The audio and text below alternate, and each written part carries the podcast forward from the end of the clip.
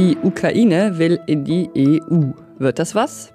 Die Preise steigen, folgen jetzt auch die Löhne. Darüber sprechen wir gleich im Nachrichtenpodcast Was jetzt? Ich bin Pia Rauschenberger und Sie hören jetzt erstmal hier die Nachrichten.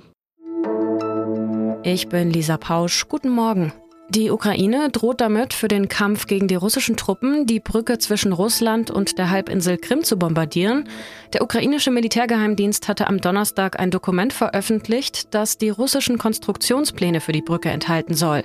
Ob das Dokument echt ist, ließ sich zunächst nicht überprüfen, doch auch der ukrainische General Dimitro Matschenko hatte zuvor erklärt, die Brücke könnte, wenn entsprechende Waffen dafür vorhanden sind, zum Ziel Nummer eins werden, auch um Nachschubwege abzuschneiden. Für den russischen Außenminister Sergei Lavrov widerspricht das den Zusagen der Ukraine, Waffen mit besonders hoher Reichweite nicht auf russisches Gebiet abzufeuern.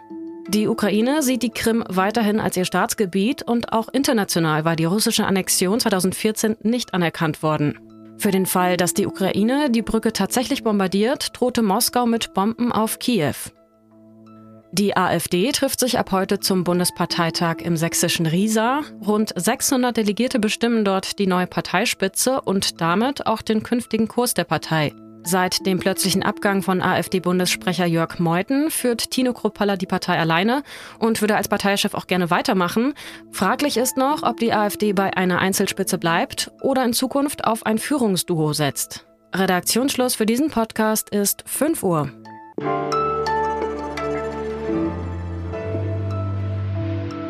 Es gibt diese Szene aus der Serie Diener des Volkes, in der spielt äh, Volodymyr Zelensky einen ukrainischen Präsidenten. Damals ist er noch nicht Präsident. Und äh, er bekommt in dieser Szene einen Anruf. Hallo? Er hebt ab und dran ist Angela Merkel, die ihm gratuliert.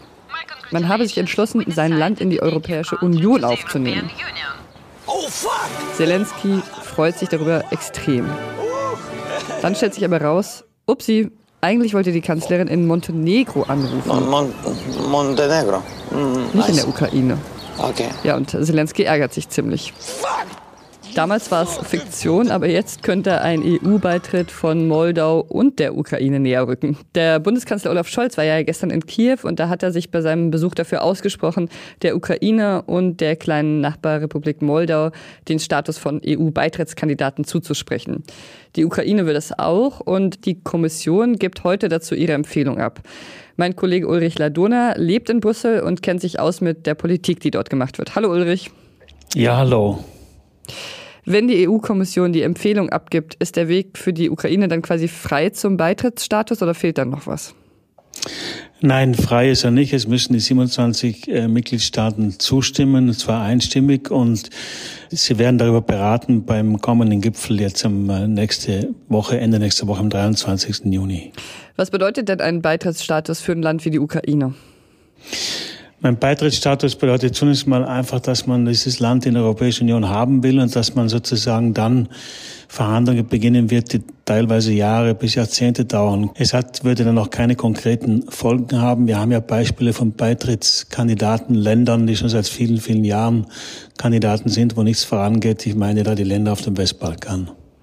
Ist es dann vor allem eigentlich ein symbolischer Akt, wenn die Ukraine dann tatsächlich nächste Woche zum Beitrittskandidaten offiziell wird? Oder ist das nicht auch schon mit äh, finanziellen ja, Möglichkeiten zum Beispiel verbunden? Ja, es wird dann später schon Transferzahlungen geben als Beitrittskandidat, aber im Augenblick heute ist es vor allem eine symbolische Geste, die allerdings natürlich konkrete Folgen haben wird. Es ist ja für die Ukraine, die haben es klar gemacht, die Regierung, sehr, sehr wichtig, dass sie diesen Status bekommen, weil das ein Bekenntnis Europas ist, dass dieses Land zu Europa gehört und nicht irgendwo anders hin.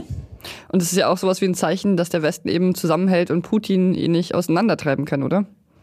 Das ist auch ein Zeichen dafür. Klar, das ist so ein Test, äh, bei dem sich zeigen wird, ob die Europäische Union eben äh, sich einheitlich verhalten kann in dieser Frage. Das wird nicht ganz einfach, weil es gibt Länder, die da sehr skeptisch sind für einen Beitrittskandidatenstatus für die Ukraine. Dazu gehören die Niederlanden, wahrscheinlich auch Ungarn und andere, die sich noch nicht geäußert haben. Also es ist nicht sicher, dass dieser Status dann wirklich auch gewährt werden wird. Das werden wir dann nächste Woche wissen. Vielen Dank dir, Ulrich, erstmal. Ja, gerne. Tschüss, tschüss.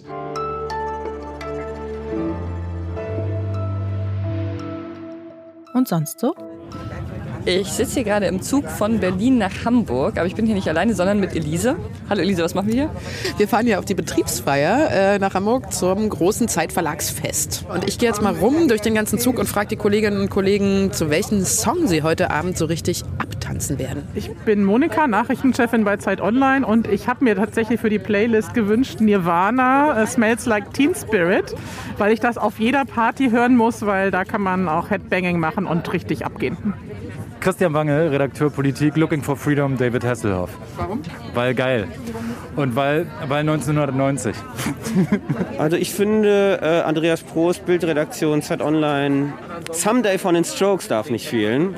Ich bin die Rose von, äh, von der Entwicklungsredaktion Don't You Want Me Baby von The Human League. Ich finde es hammermäßig. Das wird nie alt werden. Ich bin Paul von äh, Daten und Visualisierung und mein Wunsch ist Hey Jude von den Beatles. Da kommen nämlich äh, Erinnerungen ans äh, letzte Sommerfest und da durften alle Teams einmal im Chor Hey Jude, also den Refrain einmal kurz reingrölen.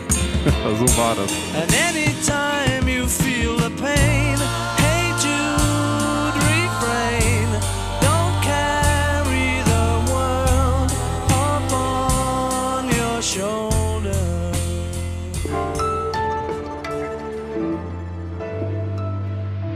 Die Inflation galoppiert davon wie ein wildes Rennpferd und die Löhne kommen nicht nach, die sind eher wie der lahme Esel, der hinterherhängt. Ja, ist schon unfair, wenn man sich plötzlich von derselben Arbeit einfach viel weniger leisten kann. Der Lohn muss erhöht werden, fordern deshalb viele Beschäftigte. Es ist kompliziert, sagen die ArbeitgeberInnen. Und darüber spreche ich jetzt mit Wirtschaftsredakteur Kolja Ruccio. Hi. Hallo Pia. Die Preise steigen, da scheint es ja nur gerecht, dass auch die Löhne erhöht werden. Kommt jetzt eine gewaltige Streikwelle der Gewerkschaften auf uns zu, um das einzufordern? Ja, die Gewerkschaften äh, werden natürlich jetzt versuchen, äh, Lohnerhöhungen durchzuboxen, die wirklich möglichst ganz die Inflation auffangen. Also ich habe mit dem Verdi-Chef gesprochen, Frank Wernicke, der sagt ganz klar, unser Ziel ist vollen Ausgleich der Inflation. Das hieße nach jetzigem Stand Lohnabschlüsse in Höhe von sieben Prozent, wenn man das äh, wirklich ausgleichen will. Allerdings sagt der Gewerkschafter auch, es ist nicht leicht, solche Lohnabschlüsse durchzusetzen. Und ähm, wirklich gelingen tut ihnen das wahrscheinlich auch nicht überall. Ich war jetzt beim Streik der Hafenarbeiter, für die sieht's ganz gut aus, aber es gibt andere Branchen, da wird es wohl schwieriger. Welche Branchen sind das zum Beispiel? Ja, es gab jetzt zum Beispiel einen Abschluss in, bei den Versicherungen und da sagt Verdi selbst, da haben wir das Ziel Inflationsausgleich nicht geschafft, ähm, sind einfach nicht stark genug, äh, um sowas durchzuboxen. Ähm, ich glaube, das muss man äh, sehen. Das ist je nach Branche. Ich meine, wer, wer es individuell für sich verhandelt, kennt das ja auch. Wer sein Gehalt individuell verhandelt, je nach Situation äh, hat man da vielleicht gerade bessere oder schlechtere Karten. Viele Leute haben jetzt grundsätzlich vielleicht gute Karten. Es werden überall Leute gebraucht. Fachkräftemangel ist überall. Aber äh, wenn man jetzt nicht bereit ist, seinen Job zu wechseln, wenn man das nicht so leicht kann, kann man vielleicht doch nicht so viel Druck entfalten. Also es ist nicht kein Selbstgänger und nicht sicher, dass die Löhne so steigen, wie die Inflation steigt. Es ist eher so, dass man wohl befürchten muss, dass sie äh, deutlich hinterherhinken werden, erstmal. Einige ExpertInnen und vor allem einige UnternehmerInnen sehen auch eine Gefahr in möglichen Lohnerhöhungen. Ist vielleicht nicht überraschend, dass Sie da ausgerechnet eine Gefahr drin sehen, aber Sie sagen eben, es könnte auch zu einer sogenannten Lohnpreisspirale kommen. Was ist das denn? Ja, das ist tatsächlich was, was es geben kann, wo auch gewerkschaftsnahe Ökonomen sagen, das ist grundsätzlich äh, denkbar.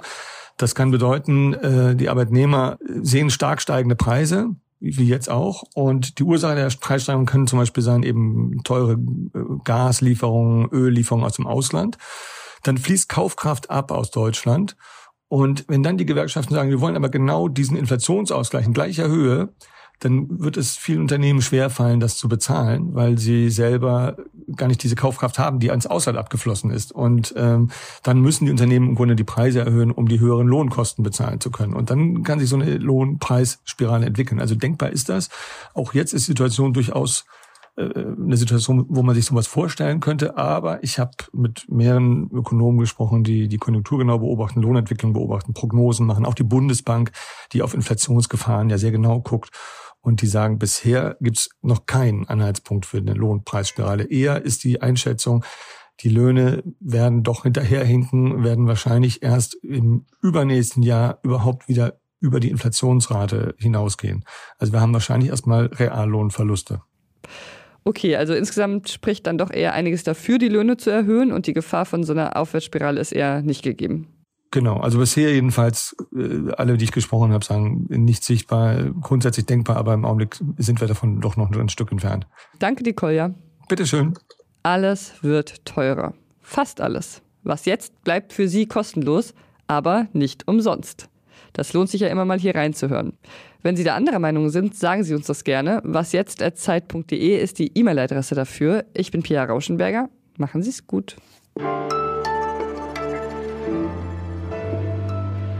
Was ist ihr so los, Elisabeth? Äh, welche Songs bringen dich auf jeden Fall auf die Tanzfläche auf dem Sommerfest? Na, ich habe so einen eigentlich Sommersong aus dem letzten Jahr, den ich ganz toll finde, wo ich aber immer auf die Tanzfläche stürme. Ich muss ihn noch hinzufügen heute zur Playlist. Das ist Gold Dust von DJ Fresh. Ah, ja. Und ähm, genau. Gutes Video mit Springseil. Mit Springseil, mit den Mädels auf dem Springseil, genau. Also das wäre ganz toll, wenn der heute ankommen würde. Da würde ich mich total freuen und mit dir zusammen einen schunkeln.